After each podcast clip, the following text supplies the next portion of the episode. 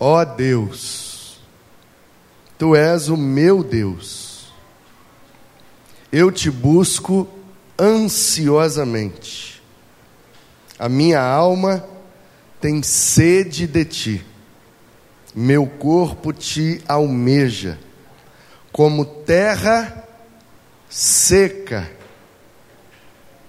exausta e sem água. Assim quero ver o Senhor no teu santuário, para contemplar a tua força e a tua glória. Olha que interessante, gente. Davi no deserto, ele olha em volta e a terra no deserto é toda seca. Não tem uma gota d'água. Muito provavelmente ele estava com muita sede. E ele olha para o céu e diz: Meu Deus, o meu corpo tem sede da água que vem da terra mas a minha alma tem sede do Senhor, porque só o Senhor pode saciar a nossa alma. Foi o que Jesus disse para aquela mulher samaritana: Olha, eu estou querendo a água da terra, mas se você soubesse quem sou eu, você me pediria e eu te daria água viva. Água que mata a sede da alma. E Davi estava numa situação muito difícil. E ao invés de praguejar, reclamar, murmurar, procurar gente para culpar, ele olhou para o céu e disse: Senhor, eu preciso buscar o Senhor, porque só o Senhor pode saciar a minha alma. Coisa linda, né, gente? Aí vem o versículo 3, ou melhor, o verso 3, que é onde está realmente baseada a minha mensagem desta manhã. Porque a tua graça é melhor do que a vida. Os meus lábios te louvam. A tua graça é melhor do que a vida. Olha o que é que Davi está dizendo, gente. O que é que você tem de mais valioso que a sua própria vida?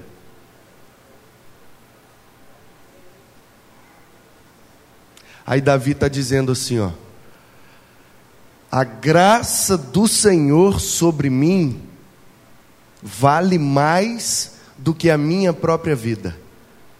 Por quê? Porque a minha vida eu posso perdê-la a qualquer momento. Ou alguém aqui sabe já o dia e a hora que vai morrer? Alguém sabe o número de sua senha? Quando chamar, Chamou, né, gente? Não dá para fugir. E eu fico imaginando se Deus nos desse a possibilidade de escolher o número da senha. Somos hoje mais de 7 bilhões de pessoas vivas no mundo, nesse momento. Se Deus te desse a oportunidade de escolher sua senha, qual número você escolheria? 7 bilhões, não sei quantos milhões e não sei quanto. Você não pegaria a última senha? Então, mas ainda que você pegasse a última senha, uma hora chamaria sua senha. Aí Davi está dizendo assim: ó, eu sei que a qualquer momento eu posso perder a vida que habita nesse corpo.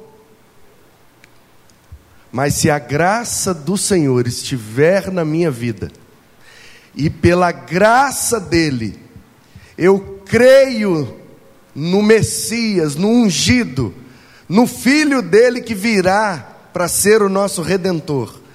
pela graça de Deus, por meio da fé no Filho de Deus, esse corpo pode morrer, mas eu viverei eternamente.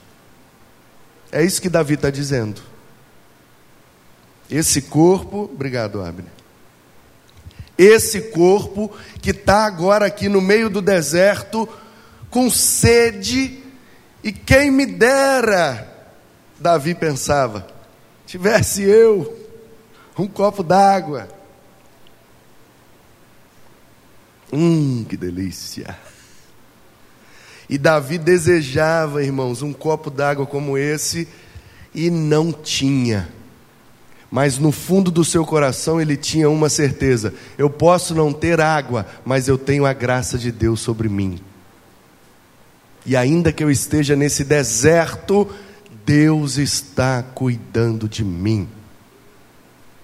Eu sei que na vida, tem hora que a gente olha em volta e parece que está tudo seco, tudo árido. Eu sei que nós passamos por desertos nessa vida. Se você não está num deserto, ou você saiu dele, ou você está entrando nele. Porque a vida não é feita só de oásis. A vida não é feita só de montes. A vida também é feita de vales.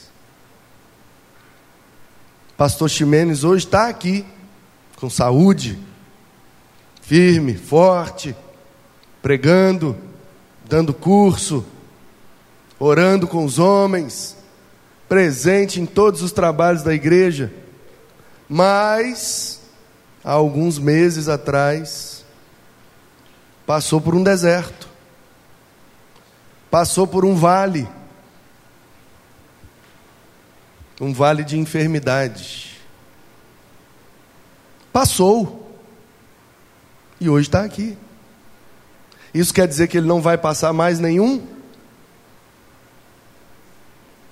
Então, queridos, Davi tem plena consciência. Deserto não é o meu destino. O deserto pode fazer parte do meu caminho, mas ele não é o meu destino. Deus não destinou nenhum de nós para o deserto. Ele usa os desertos para nos ensinar preciosas lições. E você não vai encontrar essa frase em nenhum outro lugar da Bíblia. A graça de Deus é melhor do que a nossa própria vida. Essa verdade Davi só alcançou porque estava no meio daquele deserto. Por isso que os desertos são importantes, porque eles são a escola de Deus para nós. Existem lições que nós só aprendemos se estivermos no meio do deserto. E Deus sabe disso. Por isso ele permitiu que o seu povo ficasse no deserto 40 anos. Para que aprendesse algumas lições que só o deserto pode ensinar. Por isso ele permitiu que o seu filho ficasse 40 dias no deserto para aprender lições que só o deserto pode ensinar. E Jesus, depois daquele deserto, deu três lições no diabo. Nem só de pão vive o homem, mas de toda palavra que sai da boca de Deus. Não tentarei o Senhor meu Deus, e somente a Ele eu vou adorar. Satanás tentou Jesus três vezes e com três versículos bíblicos ele refutou Satanás e ensinou para Satanás essa grande lição: não são todos os filhos de Deus que vão cair nas suas armadilhas. Pelo poder da palavra, nós temos como resistir às tentações e também, como filhos de Deus, vencer o diabo. Mas para isso a gente precisa ter essa consciência. Os desertos são escola de Deus para nós. Não tente fugir dos desertos. Não tente pegar atalhos. Não tente amenizar o calor do deserto. Davi não está dizendo, eu preciso de força para sair dessa situação. Eu quero correr desse deserto. Eu quero sair disparado até eu encontrar um gole d'água. Não. Ele acalma o seu coração, olha para o céu e diz: Eu tenho sede do Senhor. Se a presença do Senhor estiver comigo, qualquer deserto vira oásis. Basta que o Senhor esteja conosco. Ou o Senhor teve dúvida, pastor? Nesse último deserto que o Senhor viveu, o Senhor teve dúvida de que a graça do Senhor esteve sustentando o Senhor em todo o tempo? E é isso que nos dá força. E a gente pode, em meio aos desertos da vida, exclamar como Davi: Eu não quero sair do deserto. Por quê? Porque a graça de Deus está sobre mim. O que é que significa graça, irmãos? Um favor que a gente não merece então Davi sabia que ele não merecia olhar para o céu e falar: me tira desse deserto. Ele tinha consciência: se eu estou aqui, é porque mereço. Portanto, eu não tenho o direito de pedir para Deus me tirar daqui. Mas eu posso me apoiar e me fortalecer na graça de Deus que está sobre a minha vida. Por isso que a graça é melhor que a vida, e os meus lábios louvam ao Senhor. É possível você louvar em meio ao deserto? É possível, se você não perder a consciência de que a graça de Deus está te sustentando em todo o tempo. Assim, ele diz no verso 4: Eu te bendirei enquanto viver, em teu nome levanto as mãos, como de saborosa comida se farta minha alma, ó, estava com sede e agora já demonstra que estava com fome também. Como a comida mata a fome, com júbilo nos lábios, a minha boca te louva. No meu leito, quando de ti me recordo, em ti medito durante as vigílias da noite. Porque tu tens sido o meu auxílio. À sombra das tuas asas eu canto de alegria. A minha alma apega-se a ti a tua mão direita me ampara. A destra de Deus estava sustentando Davi em meio àquele deserto.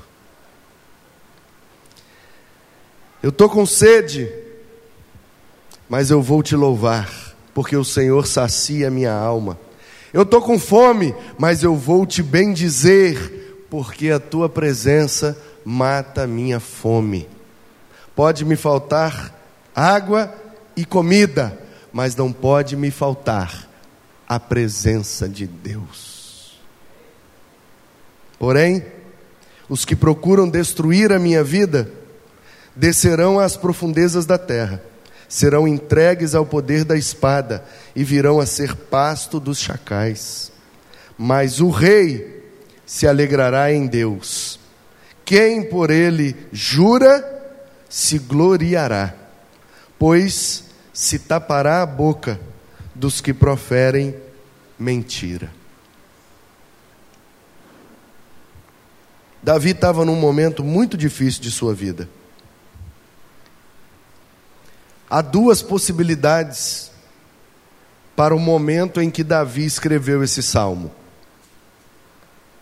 Ele pode ter escrito esse salmo naquele momento em que ele fugia de Saul querendo matá-lo no deserto, ou ele pode ter escrito bem posteriormente, no momento em que seu filho Absalão se rebelou contra ele, e ele viveu alguns dias meio que de fuga, se desvencilhando da rebelião do seu próprio filho contra ele.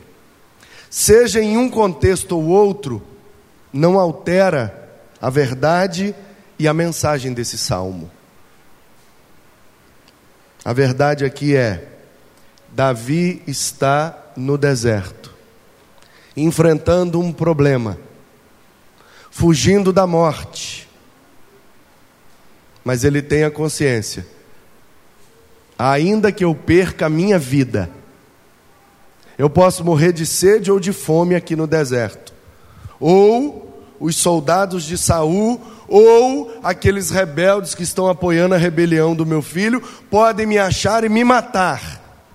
Mas ainda que o meu corpo morra, tem algo que vale mais do que isso, que é a graça de Deus que me sustenta aqui nesse deserto.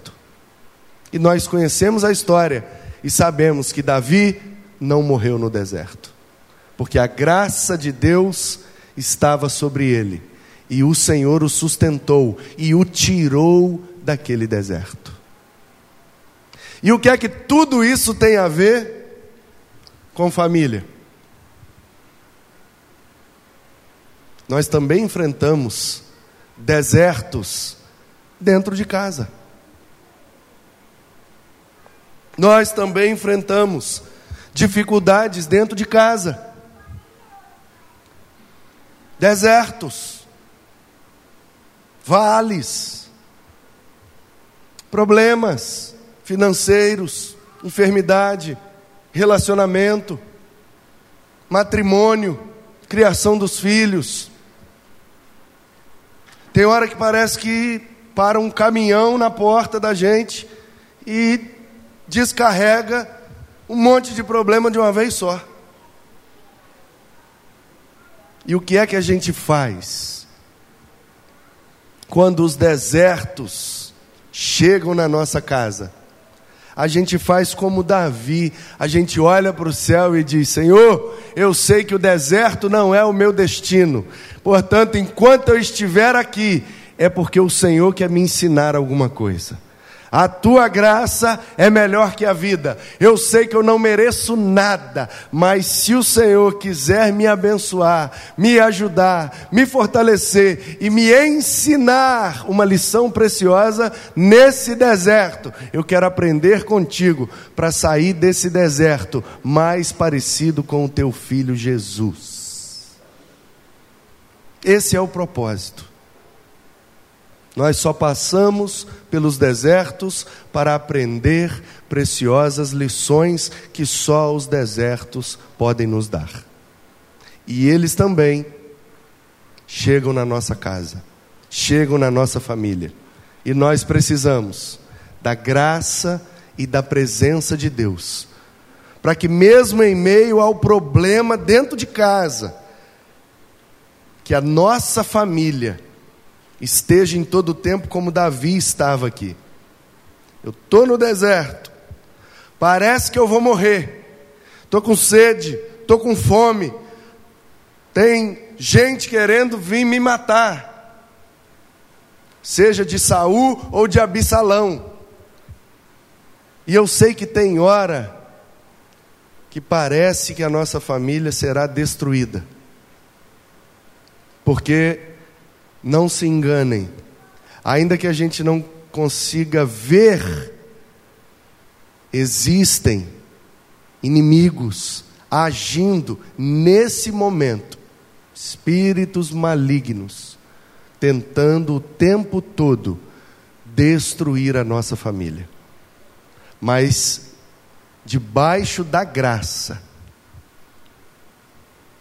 esses inimigos nunca vão nos tocar porque a graça de Deus, que é melhor que a vida, vai nos proteger e nos manter unidos, porque o Senhor está no controle, está protegendo. Portanto, nós vamos aprender as lições necessárias e vamos sair dos desertos mais fortes do que entramos. E o Senhor vai nos guardar debaixo das suas asas graciosas, e os inimigos de nossas famílias serão derrotados pelo poder e para a glória de Deus. Você crê assim? Eu creio. Eu creio. E como Davi, quero dizer nesta manhã, a graça de Deus é a coisa mais valiosa que nós temos.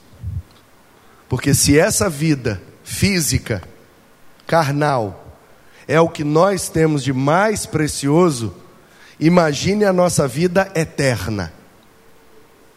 A vida eterna vale mais do que a vida terrena, sim ou não? E nós só temos acesso à vida eterna por causa da graça de Deus. Então é por isso que Davi, mesmo estando mil anos antes de Cristo, ele consegue perceber essa grande verdade, porque ele está inspirado por Deus para aprender essa lição no deserto, para nos ensinar nessa manhã. Três mil anos depois de Davi, nós estamos debaixo da mesma graça e estamos crendo na mesma verdade. É a graça de Deus que nos sustenta todos os dias ainda que sejam dias quentes, calorosos, onde falta água, falta comida e tem gente querendo nos matar. Não importam as dificuldades, a graça de Deus continua sendo a melhor coisa que nós temos. Que bênção poder viver debaixo da graça de Deus. Assim como um guarda-chuva sobre a nossa cabeça impede que as gotas da chuva alcancem o nosso corpo, também a graça de Deus está aberta sobre as nossas casas e nada que não seja da vontade do Senhor vai chegar na nossa casa. Porque o guarda-chuva da graça de Deus é que está nos protegendo em todo o tempo.